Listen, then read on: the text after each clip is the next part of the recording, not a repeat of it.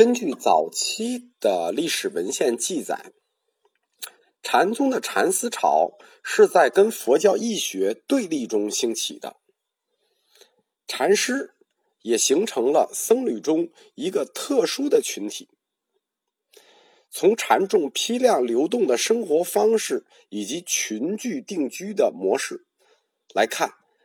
它整个的过程经历了一个相当长的历史时期，才真正的被世人所关注到。它最早是一个极少数或者说不太被关注的社会群体，它的发展是有极深刻的社会原因的，特别是与北魏以后波浪式出现的流民问题息息相关。我们知道那个时候，这个李特流民大营，就北魏的时候，流民是一个很大的社会问题。传说达摩一派的禅师自北向南流动，他的路径代表了隋唐之际禅众发展的一个主要方向。我们在这一章里头会给大家略讲一下禅宗的历史，就是把前六祖讲完。关于禅宗的发展，它是一本非常复杂或者说是非常大的课，我们可以分成一个专门的中国禅宗史来讲。二祖慧可的门下僧璨，他已经在中国的南方活动，但是可以说。没有什么文字记载，而且他的行迹很难详述，就后世很难详述。到了四祖，即僧璨的弟子道信，就是这个时候已经到了公元五百七十九年到公元六百五十年，他已经道信已经到了今天的安徽潜山，当时叫舒州宛公山，后经江西庐山。最后定居于荆州的黄梅，即湖北的黄梅县双峰山。道信四祖道信在双峰山一住就是三十多年。我们知道很多名僧经常是这个山上一住就几十年，再也没有出山。这个从慧可开始就有这个风气。道信也一样，他在双峰山住了三十年，聚众五百余人。道信在双峰山的法席，才真正标志着禅宗的发端。就是他之前的一祖达摩、二祖慧可、三祖僧璨都已经无迹可寻了，他才是真正禅宗的标志。他以双峰山为据点，在皖鄂赣临界地区，就是湖北、江西、那个安徽三省交界处传教。产生了极重大的影响，就相当于我们当时红军的那个根据地啊。道信聚集僧众，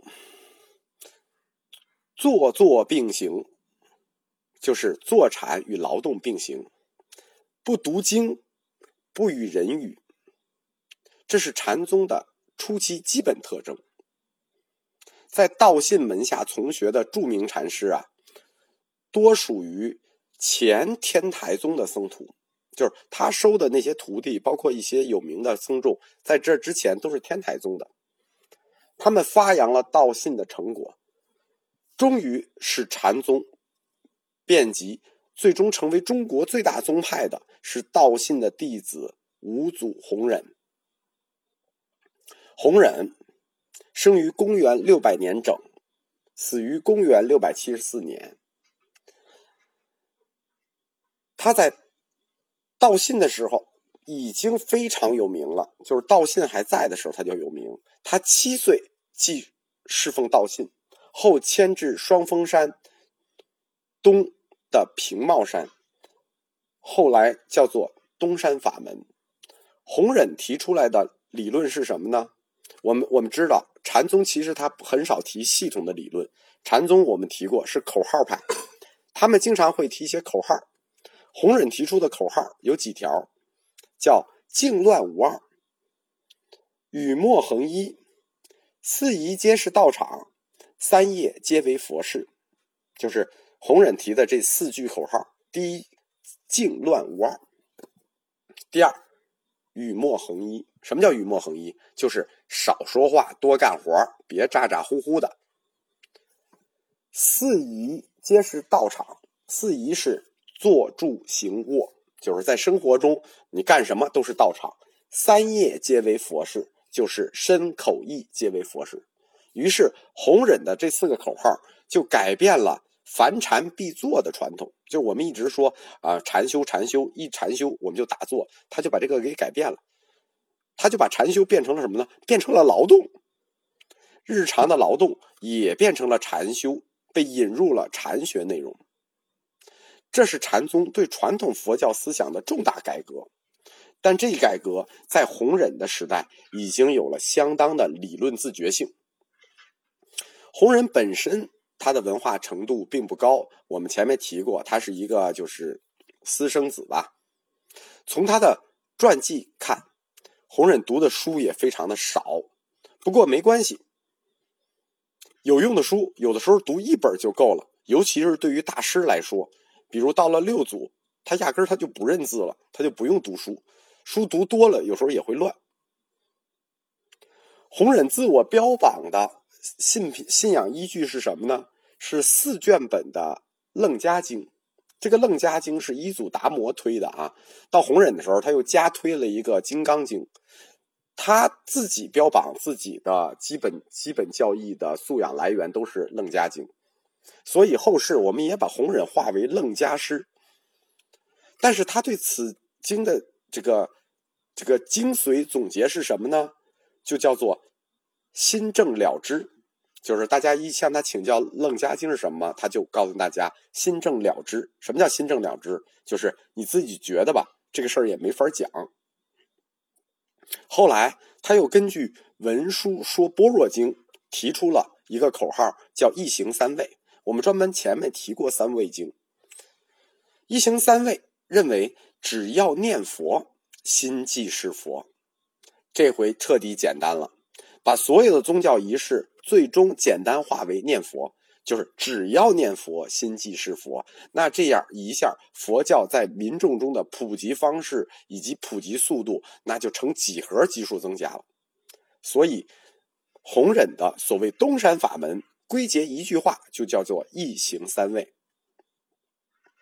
事实上，无论是楞伽经，还是他推的，就是加推的金刚经。就认为东山法门的根本经，他在对这两部佛经的解释的时候是十分随意的。我们前面讲，别人向他请教《楞伽经》的时候，他的意思就是说，你自己心正了知，你自己想吧。然后当解释《金刚经》的时候，他也很随意。大部分他对弟子的态度是，嗯，你懂了？啊，弟子弟子只好说懂了。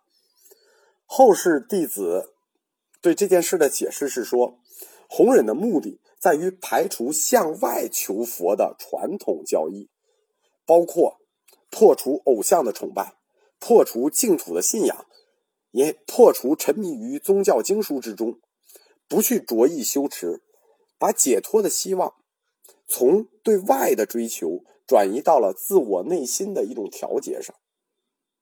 意思是什么呢？就是弘忍干的这个，就是这么随意解释经书的目的。包括念佛即心即是佛的目的，就是破除了向外求佛的过程，改为向内求佛。所以我对这个事儿就不好判断了。弘忍的门徒难以确记，但是有名的、被认为确能传其禅法的人有十一个。弘忍这位师傅，他特别的爱徒弟，而且他的徒弟还都特别的厉害。后来，因此就引出了禅宗史上最大的公案，就是六祖案嘛。弘忍死后，他的徒弟分布全国，各为一方宗师，具图传法，声震朝野。比如法如和老安，就是惠安，住锡在嵩山，声望极高，直接影响东京。当时我们说洛阳就叫东京，就是嵩山的惠安，直接就影响到东京的这些达官显贵。玄寂在安州，就是湖北的安陆，后也入洛阳，影响也很大。当时被贵族很多贵族推举为自己的这个师傅。他的弟子智仙在资州开了成都净泉宝堂一系。就是成都禅宗这一系也是他的弟子开创。神秀在当时的荆州当阳，就是今天的湖北当阳，名震西京。当时的西京就是长安，后被公推为禅宗北宗领袖，而慧能在广东扎根山林市民，在韶州，就是今天的韶关，被推为禅宗南宗始祖。此外，被后人所传道信的另一个弟子法融，就是跟这个。弘忍是道信的弟子，自记了道信的法词。另一个没有记法词的另一弟子法荣，在南京牛头山经营而成了著名的牛头禅系。所以说，经过安史之乱，到了唐中后期，禅宗内部出现了宗派林立、争讼不已的状况。这就是说，我们如果看汉传佛教，就明白说藏传佛教的活佛转世制有多大的好处。它不会出现一位名师逝去之后，他的著名弟子就迅速的分派这种情况。他会一位活佛不停的转世。后来根据华严宗宗密所收，禅宗当时有多少个宗派呢？有一百余家，有其独特教义的呢，有十家。最后合并为七派，就是百余家的禅宗派系，最终有自己的独立教义，可以划分为一派的人，就是这七派。第一个就是神秀门下北宗提出来的“浮尘看经，方便通经”，这是第一个。第二个是智县所开净众寺金和尚一系所提出来的“三句用心为戒定慧”。这是第二家，第三家是老安门下俗家弟子陈楚章一系提出来的“教行不拘而灭实”。第四家是慧能门下的怀让道一提出来的“触类是道而任心”。第六家是慧能旗下神会一系提倡的“寂知直体，无念为宗”。牛头禅法融门下慧中提出的一个就是“本无事而忘情”。我们前面提到过，说为什么禅宗是以口号立宗的？就是最终归出的七派，每一派都有自己独树一帜的一句话作为他们的法眼，就是这一宗的核心。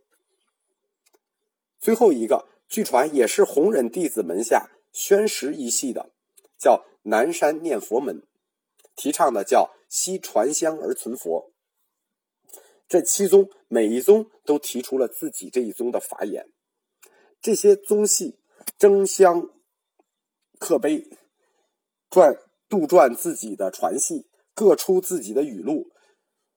除了弘扬自己宗派的教义目的，主要是为了证明自己才是真正的佛教正宗地位。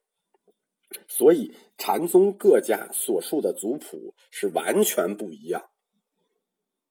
到底谁是禅宗的始祖呢？我们一般知道的是达摩，其实有求那跋陀仙、菩提达摩多罗、达摩多罗和菩提达摩这四种说法。就是关于禅宗的始祖，他就不确定。而到底谁是五祖弘忍之嫡传呢？因为我们知道，实际慧可。僧璨，这都是不可考的。道信非常明确，真正宏大的是弘忍。关于谁是弘忍的嫡传，弘忍死前他是没有确定的。后人把他们集中在北宗神秀和南宗慧能二人身上。南能北秀大体反映了此后禅宗的主要潮流。我们前面谈到了七派，这七派里头，其中也包含神秀和慧能。慧能一系就是后来的神会一系，他慧能一系在七派里头，他有两支，一支是怀让一系，一支是神会一系，而神秀门下只有一支。我们看一下后世普遍认可的南北两宗的简史，北宗的是神秀。书上记载神秀的生平是这样的：说他俗家姓李，是河南陈留人，生于隋朝末年，少为诸生，犹问江表，精通黄老之学，三乘经论。神秀五十岁才投入弘忍门下求师，他都五十了才去弘忍那儿去求师。大家注意，他没有出家，他服侍弘忍六年，不舍昼夜，后涕辞而去，退藏于密。就是什么意思呢？他哭着就走了，我们就不知道他的踪迹。直到弘忍死后的凤仪年，就是公元六百七十七年。他年近古稀，他在七十岁的时候才正式取得了僧籍。别看他七十岁才出家，而且他出家并没有当方丈，他当时是隶属于荆州当阳玉泉山玉泉寺，他在这里出家。因为他的地位比较高嘛，他就没有住在这个寺里，他在寺东山别地别造兰若，自己造了个小房子。但是他名声很大，一时救者如云。两京学徒群芳训士，不远千里来赴禅门。武则天也知道他的名声，多次遣使迎神秀入京。最后，神秀被推为两京法主，受到唐朝三代皇帝睿宗中宗礼遇，又号三朝帝师。就是他七十岁才正式出家以后，就报得大名，但是。朝廷给他封的这三帝国师的称号，真正成了禅宗大斗争的触发点。发动这场斗争的人，就是自称是神会慧能弟子的神会。神会这个人来路非常奇怪，他出现之前没有他个人的记载，一直到今天，我们都不知他生于何年，我们只知道他卒于公元七百六十年。这在佛教史的记载上是非常这个有意思的。一般的名僧，我们都会有寿数、僧腊与戒腊。比如说，我们说的神秀，就是说他去弘忍那天开始就可以算僧腊，但是他受戒那天的时间叫戒腊。每一个人的年龄，这个时间点，在佛教史上都记录的非常细。但是，这位自称是慧能弟子的神会。完全没有记载，在他出现之前都没有人知道这个人，所以他是否是慧能的弟子是非常可疑的。在开元十二年，即公元七百二十四年，当时北宗炙手可热，当时在河南的滑县，就是赵子阳的老家滑台，朝廷开了一次无遮大会，在这次无遮大会上，神会突然发难，向当时的。重元法师展开了关于南宗北宗到底谁是正宗的争论。神会说，北宗传承是棒，法门是剑，只有慧能才是真正弘忍的顿门嫡传，并且拿出了一个自称是传宗信物的法医。大家这里都知道，我们电影里也有过这个所谓木棉袈裟。安史之乱。当时天下兵马大元帅郭子仪，他需要经费，而神会就资助郭子仪在全国各地到处设戒坛度僧，收取香水钱以资军费。什么意思呢？就是以前你出家不是随便出的，这要取得僧籍，而僧籍这个是由国家批的，像户口一样，每年批多少是固定的。于是神会就开始卖这个户口。就是你是僧人，你要正式入籍，我卖这个户口。所以神会替郭子仪筹了大量的军费，作为他给军队筹款的报酬。唐德宗正式立神会为六祖慧能，就是说，唐德宗没有封他为神会为第七祖，他把神会的师傅慧能正式封为了六祖。并且立神会为慧能嫡传。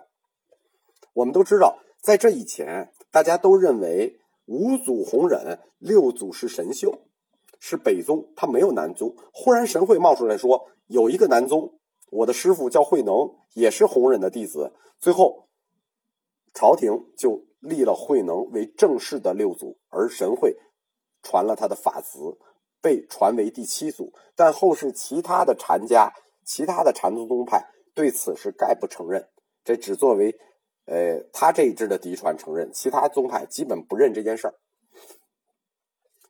根据柳宗元和刘禹锡所撰的《大建禅师碑》，六祖慧能在南方，其实当时已经这个名声挺大的了。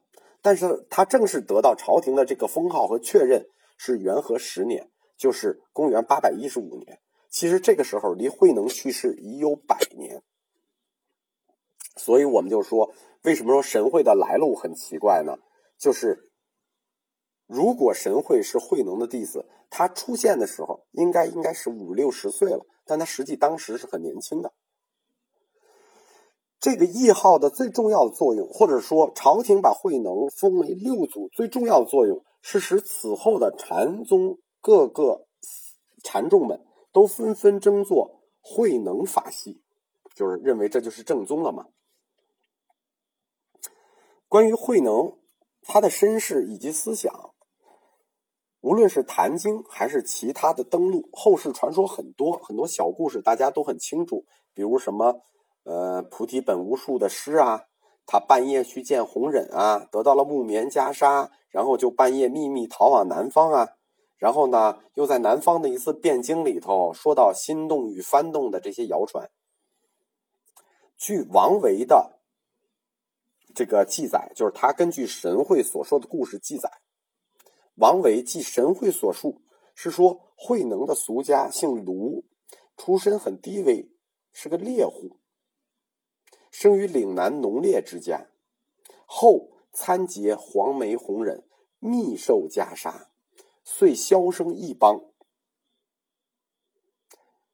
这里头其实是很可疑的。经十六年在南海广州听印宗法师讲《涅盘经》，致以真诚。就是他秘密见到了五祖弘忍，得到了弘忍的袈裟，拿着袈裟他就跑了。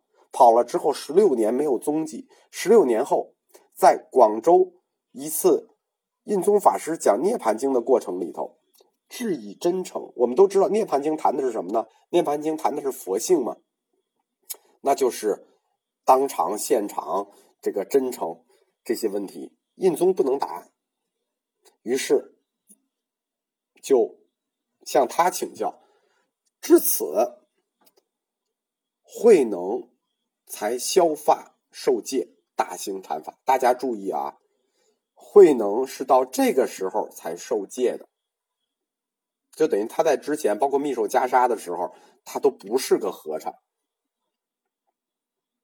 慧能的另一个弟子叫法海，他做的这个故事叫。曹溪大师别传，或者叫做六祖大师缘起外传，记录了慧能后来在韶关，就是韶州弘法的各种言论。他把所有的言论都整合起来，写了一本经。这个我得休息一下，才能一口气把这本经的名字给大家念完。这本经的名字叫做《南宗顿教最上乘摩诃般若》。《波罗蜜经》六祖慧能大师于韶州大梵寺施法坛经，我们也简称为坛经。这本书介绍了慧能的历史和思想，于是，在慧能的这个法词之下，就出现了神会系与法海系两个系统，所尽不尽相同。一般认为，慧能代表的作是坛经。典型思想呈现在他与神秀对抗的那一首诗上。事实上，法海在这本《坛经》中记载的是两个颂，即“菩提本无树，明镜亦非台，佛性常清净，何处染尘埃”，和另一颂：“心是菩提树，身为明镜台，明镜本清净，何处染尘埃。”后世不了解佛教哲学的这些。这个徒众们啊，经常会搞混这个，认为这两个东西是对立的。然后呢，慧能要比神秀高一阶。实际上，这两个阶在哲学基础上，它就压根儿不是一回事儿，它完全不相同。前者谈的是般若性空，而后者谈的是涅盘佛性。可以这么说，这两个阶实际是佛教的两套哲学体系完全不同的东西，一套是般若学的，一套是佛性论的。虽然二者都承认心性本净，但是如果我们对般若性空和佛性论有一个深入的了解，就知道，皆虽然看着不同，他们的出发点和原则实际是没有区别的。这里头就反映出来了，《坛经》的作者或者说是慧能本人，他的理论很杂，他引用了《楞伽经》。起信论、金刚经，但是非常明显的是，他的理论修养比较低，说明禅宗早期造经的人对起信、佛性、般若空观、中观最终要阐述的问题和他一直演进的脉络完全不了解，只是根据汉语的意思和对照做了这两个节，但是禅宗最终。是一定会在广大群众中获胜的，为什么呢？就是因为他深得在老百姓中传教的诀窍，就是不讲理论。就像刚才我给大家讲的似的，说这两个阶，一个是般若性空观，一个是涅盘佛性论，他们二者看似不同，实际在心性本境上是相同的，这叫理论。而禅宗。压根儿就不讲这个，因为讲这个也没有人听，讲这个你也听不懂，所以禅宗就抓住了在群众中传教的根本要点，就是用最简单的口号去传教。禅宗它不光是佛教史上，它甚至是整个人类宗教史上最大的口号党。我们知道，口号总是激动人心和有号召力的，这样加上禅宗五祖慧忍的那种。嗯，你懂吗？的态度，禅宗他想不火就不行了。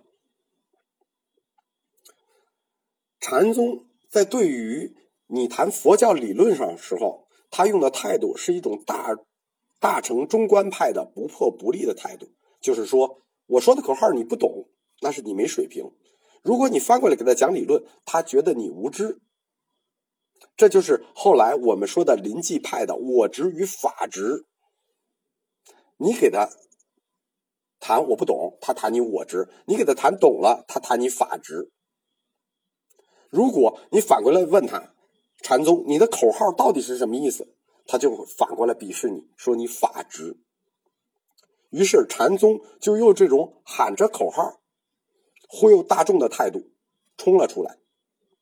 如果不是遇到比他更不讲道理，甚至连口号都不喊的密宗，他真是要统一佛教界的。一直到宋元两代，不停的有人对《坛经》进行整理增删，这些对禅宗后来的发展影响很大。实际上，《坛经》简明概括了自弘忍以来，特别是神会、法海、处寂诸禅系身上的一些普遍主张，例如一行三位。例如，提倡定慧体一，我们可以系统的看一下这个禅宗在整个《坛经》中提出的我们修行的这些口号，或者说它的法眼、它的要点。比如，无念为宗，无相为体，无住为本。禅宗强调众生本性自有般若智，自用智慧关照。又强调一切万法尽在自心中，何不从自心顿悟，现真如本性？这就是南宗禅家的理论纲领的，这么说吧，口号。所以后来我经常碰到一些中年的阿姨跟我说，要懂人生的大智慧，佛在我心里，真是让我崩溃了一地。它的来源就是禅宗的这个口号：“一切万法皆在自心中，何不从自心中体现真如本性？”这些《坛经》里的口号缩略成日常的一些用语，如“若识本心，即是解脱；直指人心，见性成佛。”后来就成为南宗指导在家信众修行实践的指南。据此，他们甚至提出来，禅宗不假文字，不向心外求索，向心内求索，不计较在家出家形式这种各种各样的禅门。大家看见没有？禅宗是第一个把理论，就是说把笔试理论提到理论高度的佛教宗派。什么意思？他就提倡不假文字，就他鄙视理论都到了理论高度了。你这个干脆不要看经书，《坛经》有一些内容也是比较独特的，和传统的就是系统的佛教哲学思想相相抵触或者说相悖吧。他高举《金刚经》为自己的旗帜，把教授《坛经》规定为传法不失本宗的标志。他在《坛经》的后面甚至。模仿楞伽师自记，记述说慧能死前嘱咐自己的十弟子各为一方头，这跟五祖弘忍一样，十一个弟子各去一方头。当然了，《坛经》的这一系列记述在神会一系的文献中都是没有的。我们知道，《坛经》是法海这一系记载的，所以说十弟子中除神会外。在禅宗史上，其实都没有任何地位。法海一系也只局限于岭南、韶关、韶州一地。